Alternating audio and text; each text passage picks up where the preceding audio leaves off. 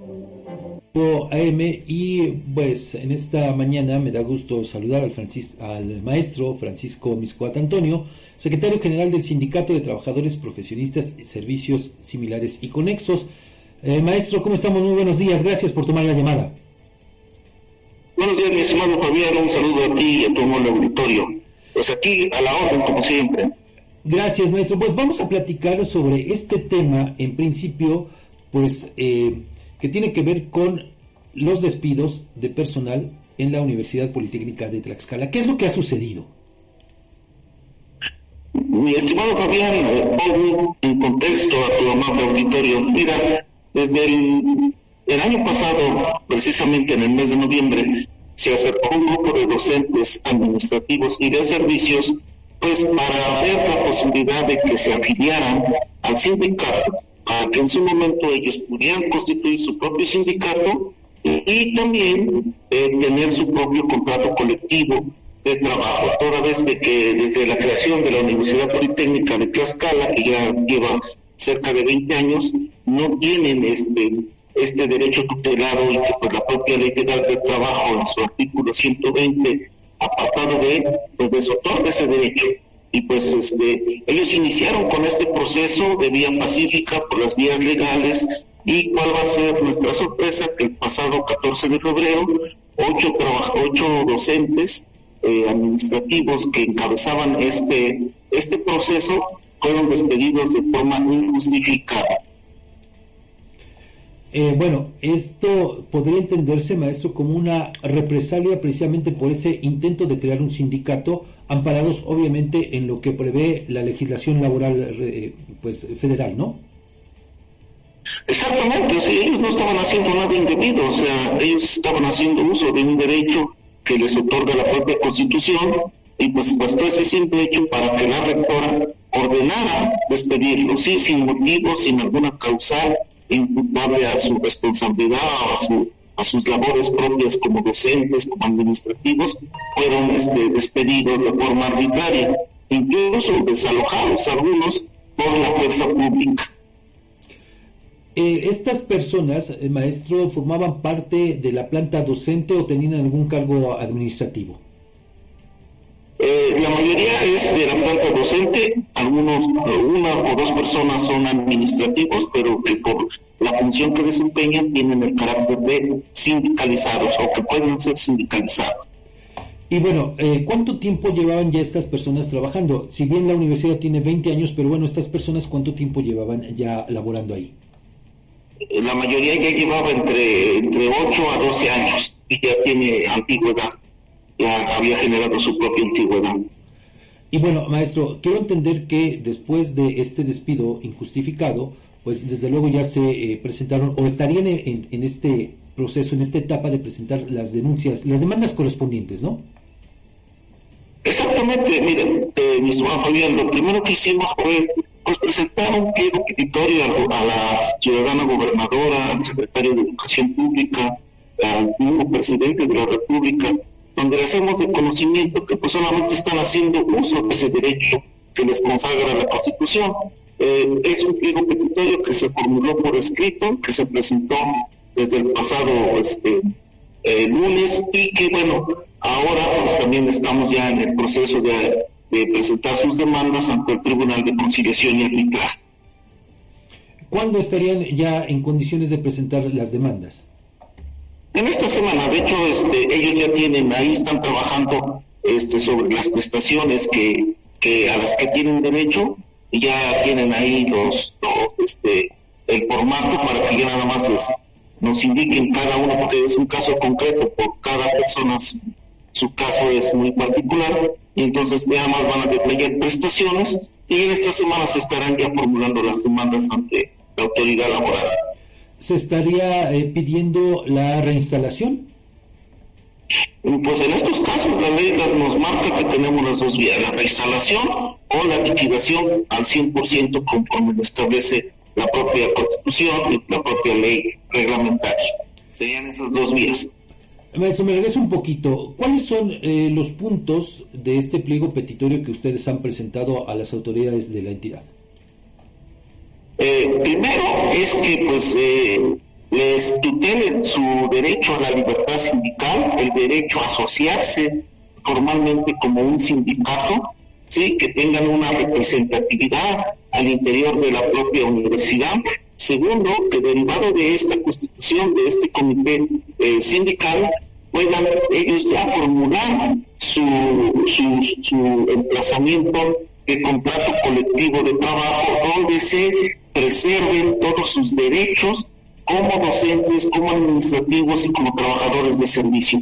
Pero a la vez de que eh, se establezcan de forma detallada estos derechos laborales, también pues, las obligaciones, o sea, no nada más es pedir y pedir, sino también es eh, dar a conocer o poner en el contexto tanto mis derechos y tanto mis obligaciones como trabajador o trabajadora. Eso es por un lado. Y aparte, bueno, ya eh, derivado de este contrato, pues ahí ya se tendría que establecer a qué prestaciones tienen derecho, porque la verdad sus prestaciones que ahora tienen pues son las mínimas, las que establece la propia ley, que digamos que es el piso mínimo de los derechos que se consagran, pero que ellos por su antigüedad pues ya tienen otros derechos. Y por otro lado también a que la contratación y la asignación de, cargo horario se haga en base al perfil, eh, básicamente. Si no, no se está pidiendo más allá de lo que la propia Constitución y de, de lo que la propia normativa nos está nos permite hacer. Maestro, ¿han tenido ustedes algún acercamiento o eh, pues los integrantes de este comité eh, con las autoridades respectivas para pues, buscar una negociación, un acuerdo de hecho, eso es la finalidad, tender estos puentes de comunicación. No estamos cerrados nosotros al diálogo, al contrario, estamos en espera de poder este, ser recibidos en su momento por la autoridad que la ciudadana gobernadora nos indique y pues hacer el reconocimiento que este es un movimiento totalmente pacífico y totalmente que se irá desahogando ante los tribunales o ante las autoridades laborales que resulten competentes.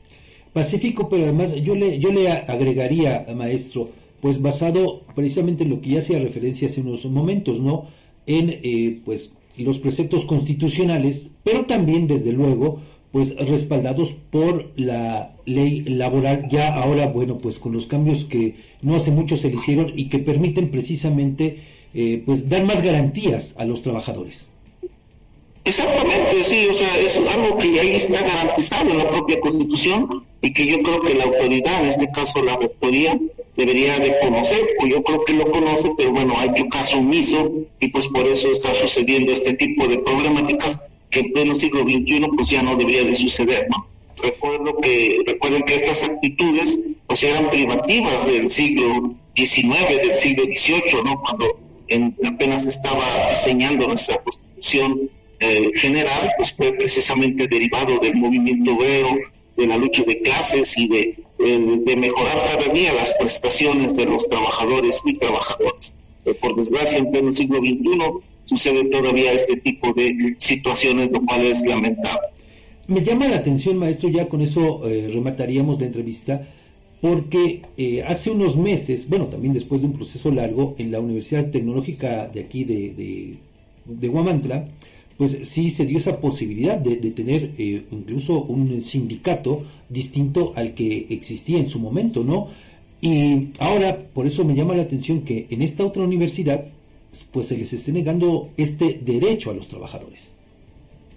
Sí, eh, qué bueno que me comentas este tema, ¿no? En la Universidad Tecnológica de Tlaxcala fue un movimiento igual, como te lo mencionaba, un movimiento pacífico, institucional, y por, sobre todo por los canales de la legalidad y pues ya se, logró obtener la titularidad de ese contrato colectivo eh, con la rectoría, no, nunca se tuvo ningún tipo de problema, al contrario, eh, siempre se apostó al diálogo, a la buena fe y a los acuerdos este, que se fueron estipulando en el contrato colectivo de trabajo.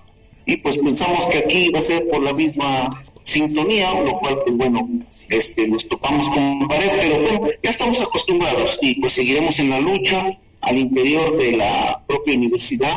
Los maestros, los docentes, los administrativos han mostrado la solidaridad con este movimiento. Tenemos cerca del 80% de afiliados. Algunos no lo hacen por el temor a las represalias que han visto como se han ejercido en contra de sus eh, compañeros que fueron despedidos injustificadamente, pero hay esa solidaridad de toda la, base trabajadora hacia el movimiento para lograr constituir este sindicato. Porque recordemos que con este es el tercer intento de constituir el sindicato, sin embargo, pues siempre ha habido esa negativa. Perfecto. Bueno, también aquí nos preguntan, maestro, aprovechando pues eh, la, entrevista, que si eh, habría alguna similitud con también una serie de despidos que ha habido en la autónoma de Tlaxcala. Mira, yo ahí sí no me podría yo opinar si es que cuál es la situación legal que ellos estén viviendo, pero hay que recordar que la lucha sindical, y eso estamos acostumbrados, la lucha sindical siempre está este, pues en ese constante digamos, no confrontación, pero siempre en ese constante este, movimiento, porque obviamente siempre un patrón, o quien en este caso representa a, los intereses de la parte patronal, pues nunca va a ceder de forma este, gratuita, siempre se hace a base de luchas, a base de conquistas, y pues a base de los movimientos que se van generando para lograr este, consolidar en su momento mejores prestaciones que redunden en beneficio de los trabajadores y trabajadoras. Pues maestro Miscot, muchísimas gracias por eh, tomarnos la llamada para hablar sobre este tema. Muy buenos días. Excelente día tengan todos, todas. Hasta luego.